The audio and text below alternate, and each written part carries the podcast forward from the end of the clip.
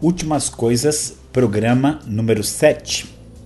Olá, ouvinte do Vai na Bíblia, aqui mais uma vez com vocês, professor Ignaldo Hélio de Souza, para mais um programa Últimas Coisas. E nós estamos nessa série de programas é, falando a respeito de escatologia mínima. Você provavelmente já, já viu toda a introdução a respeito de escatologia mínima, já falamos a respeito do já falamos a respeito da consumação dos séculos, que a história ela tem um ponto final, e já falamos a respeito da volta de Jesus. Então esses são elementos que qualquer cristão ele, ele precisa crer a respeito da escatologia. E hoje nós vamos entrar em um assunto que na verdade é muito mais profundo do que o ponto que nós vamos tratar aqui, porque nós vamos falar a respeito da ressurreição. E nós temos que levar em conta que a ressurreição ela abrange vários aspectos da nossa fé, desde a cristologia, até mesmo a questão da nossa cosmovisão, a questão da nossa própria salvação, tudo isso está envolvido ali na, na questão da ressurreição. Mas o nosso ponto aqui é principalmente o nosso ponto de, de escatologia mínima. Então eu quero dizer para você assim: todo crente é alguém que acredita na ressurreição. Todo crente, ele tem esperança de um dia ressuscitar. Veja bem que essa é uma esperança que não, não começa com Jesus, não começa no Novo Testamento. Na verdade, ali no Antigo Testamento, você já tinha uh, várias palavras a respeito da ressurreição, talvez uma das mais famosas, Daniel 12:2, onde diz assim que muitos dos que habitam no pó da terra ressuscitarão uns para a glória eterna e outros para vergonha e desprezo eterno. Essa, essa confiança de que haveria uma ressurreição, tanto de justos como de injustos, Paulo vai repetir ali em Atos capítulo 24, versículo 14 e 15, na defesa dele. Então ele vai falar que essa era a esperança da nação dele, era a esperança da ressurreição. É isso que eles estavam aguardando, é essa ressurreição. Por isso que esse esse fator da ressurreição se torna tão importante quando os discípulos começam a anunciar em Jesus a ressurreição. Quando eles vêm e eles dizem Jesus ressuscitou, aquilo evocava neles toda essa esperança que já havia sido desenvolvida em algumas passagens ali no, no Antigo Testamento, como Jó 19, 25, 26, Isaías 26, 19, Oséias 6, 1 e 2. Em todas essas passagens, a ideia da ressurreição estava ali presente e era muito forte no, no coração dos, dos judeus. E agora, a afirmação de que Jesus havia ressuscitado era uma demonstração de que aquela esperança era real e que aquela esperança teve um cumprimento concreto, um cumprimento concreto em Jesus. Então, o impacto da ressurreição, você pode ler Atos ali, você vê que é um impacto muito forte. Você vai ver esse assunto sendo constantemente repetido nas epístolas e vai, sem dúvida nenhuma, aparecer ali no Apocalipse. Então a, a Bíblia ela é um livro que vai falar abundantemente sobre a ressurreição. E no Novo Testamento esse aspecto ele é uh, martelado né, continuamente. É uma série de passagens que vão falar a respeito desse assunto. Isso se torna, eu acho que se torna essencial, porque desde a minha conversão, que, o, que a ressurreição ela sempre me, me despertou curiosidade, desejo de conhecer, de entender, porque penso que é vital.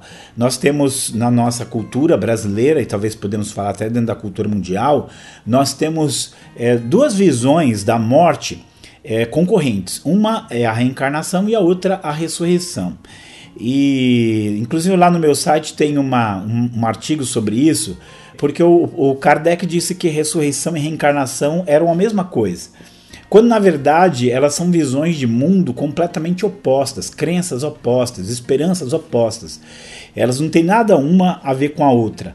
A ressurreição é, ela, ela vai, ela faz a afirmação de que a matéria é algo que também é de Deus e que precisa ser redimida.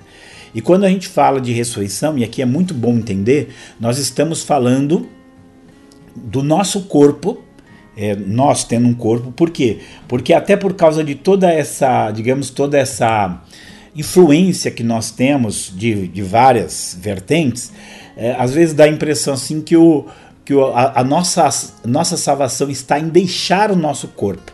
Mas na verdade a nossa salvação está em, na redenção do nosso corpo, como está escrito lá em Romanos capítulo 8, aguardando a redenção do nosso corpo.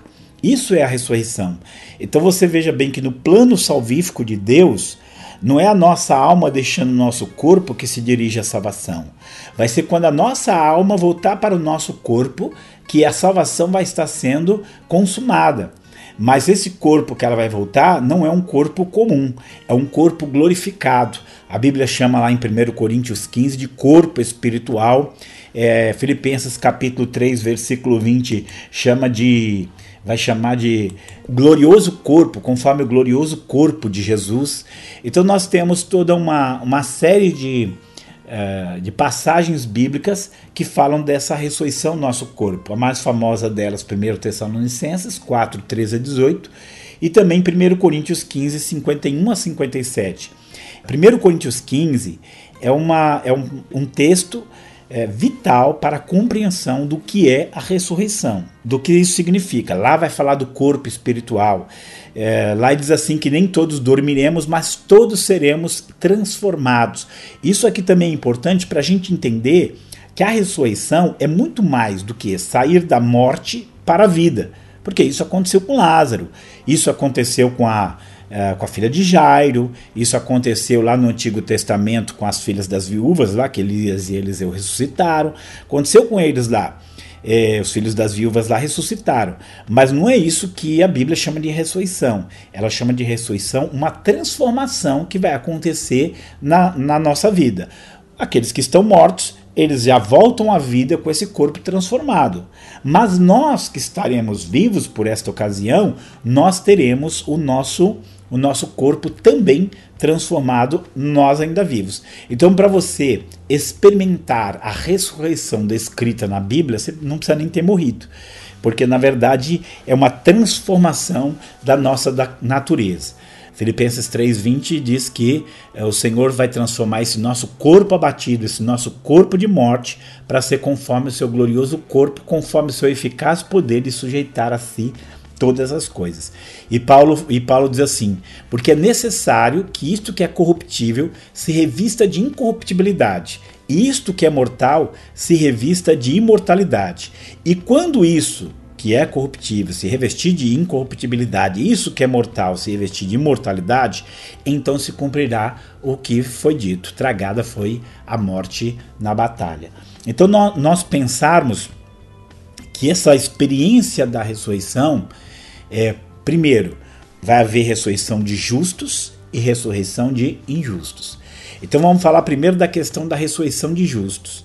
A ressurreição de justos, como nós vemos, ela está ligada à volta de Jesus. Você tem ali 1 Tessalonicenses 4, 13 a 18, onde ele fala que no retorno do Senhor todos os que morreram em Cristo ressuscitarão, e depois nós, os que ficarmos vivos, seremos arrebatados com ele juntamente nas nuvens. Então você vê aqui que a, a, a, nossa ressurreição está ligada com a volta de Jesus. E até vou, vou falar uma coisa: quando eu, eu explicitei bem a escatologia mínima, é, são aquelas coisas que nós temos que crer, é, que se nós não cremos, nós não somos cristãos. É, é, é aquilo assim que é inegociável.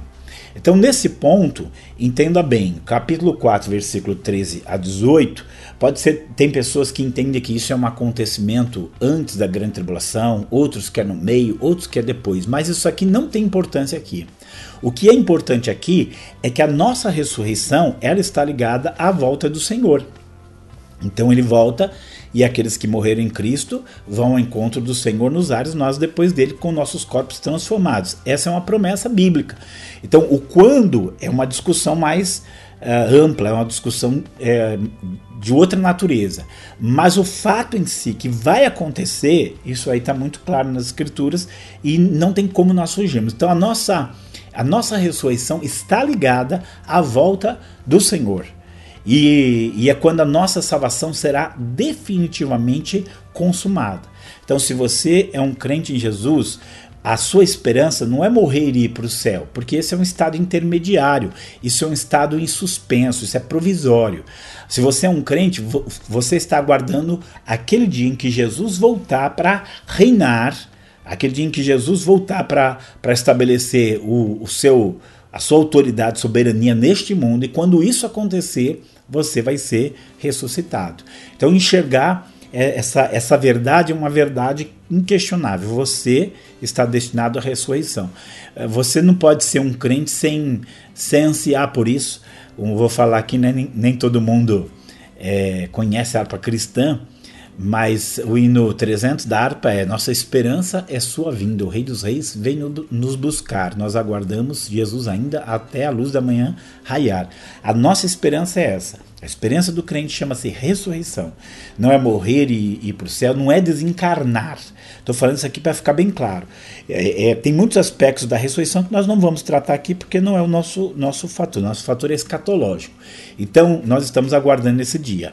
Agora, a a, a, ressurreição ela não está relacionada só com a volta de Jesus, porque nesse caso nós estamos falando da dele voltando para consumar a nossa salvação, mas está relacionada também com o juízo final. Quando você lê Apocalipse capítulo 20, lá você tem o, juízo do grande trono branco. Então, nesse momento, você tem o juízo do grande trono branco, você tem também ali a ressurreição é, onde as pessoas serão julgadas. Então diz que, que todos os mortos vão ali ressuscitar para prestar conta do, da, da sua vida e para decidir o seu é, destino eterno, a intensidade do seu destino eterno. Também nós vamos tratar disso quando a gente chegar lá no, no juízo final. Mas o que eu quero mostrar aqui é que a salvação ela se relaciona com a redenção completa ou também se relaciona com a perdição completa. Porque aqui, no momento do juízo, as pessoas as ressuscitam. A verdade é a seguinte: a Bíblia não dá a descrição do corpo dessas pessoas que estão ressuscitando para condenação. Veja bem que tanto o Daniel 12:2, ele vai falar também sobre a ressurreição de justos e injustos. Jesus também fala da ressurreição de justos e injustos ali em João 5:25 a 29. E quando ele fala é, dessa ressurreição, ele também fala que existe uma ressurreição para a vida e uma ressurreição para a condenação. Então é importante entender que as duas ressurreições acontecem. Então ressuscitar não é um privilégio para os salvos. É uma, é o, está incluso no plano de Deus, é como ele vai lidar. Cada pessoa é um indivíduo, as pessoas ao longo da, da história foram nascendo e morrendo, e agora eles vão ressuscitar para prestar conta da, da sua vida diante de Deus. E, e aqui estão os injustos. Qual a natureza do corpo deles, da, desses que ressuscitaram e que não, não estão incluindo entre os justos? Qual é a natureza do corpo dele? Paulo fala bem claro em corpos espirituais, corpos glorificados, corpos semelhantes ao de Jesus, mas para os perdidos não há nenhuma descrição. Então eu, eu, eu acho que a gente tem que assumir o seguinte princípio: aquilo que a Bíblia não diz, eu não sei.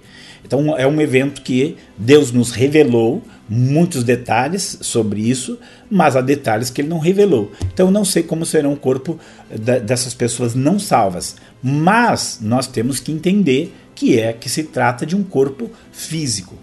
E então esse juízo vai ser, ele vai ser aplicado a pessoas que, que de fato tiveram os seus corpos é, voltaram a vida, seus corpos voltaram à vida outra vez.